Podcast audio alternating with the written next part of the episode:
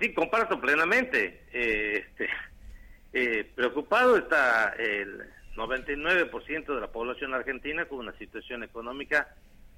que se pone tensa, que eh, si bien es cierto en el país hay algunos datos alentadores, como de, algún rebote, de algún rebote. Eh, yo no hablo de crecimiento, crecimiento es otra cosa, no hay que confundir el crecimiento con un rebote económico, ¿no?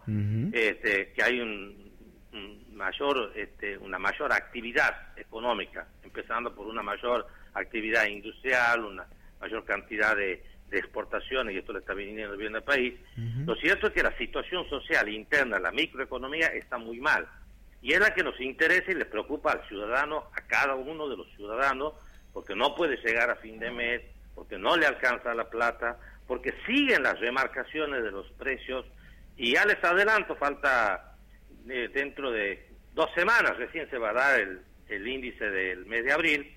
y si bien es cierto que va a ser menor que el de marzo, bueno, el de marzo fue un récord, 6,7, va a estar entre el 5,5 y un 6%, que sigue siendo un número muy alto, que si nosotros los, lo analizamos,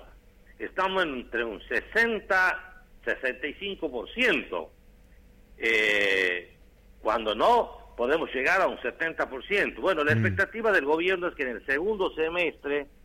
con una mayor estabilidad de las variables macroeconómicas, ese índice sea de un 4% mensual para poder cerrar en un 60%, que es lo que se están cerrando la mayoría de las paritarias, como este, por ejemplo la de comercio, algunas, otras están en un 48, un 50%. Bueno, esta es la preocupación que tiene la gente, este es el tema de la gente. Mientras la dirigencia política se disputa el poder, se disputa para ver quién puede manejar mejor la justicia, para acomodar a sus amigos, la gente se preocupa porque no solamente no llega a fin de mes, sino que cada vez compra menos, sino que este, ha retrocedido en la calidad de vida, se está privando de muchas cosas la clase media,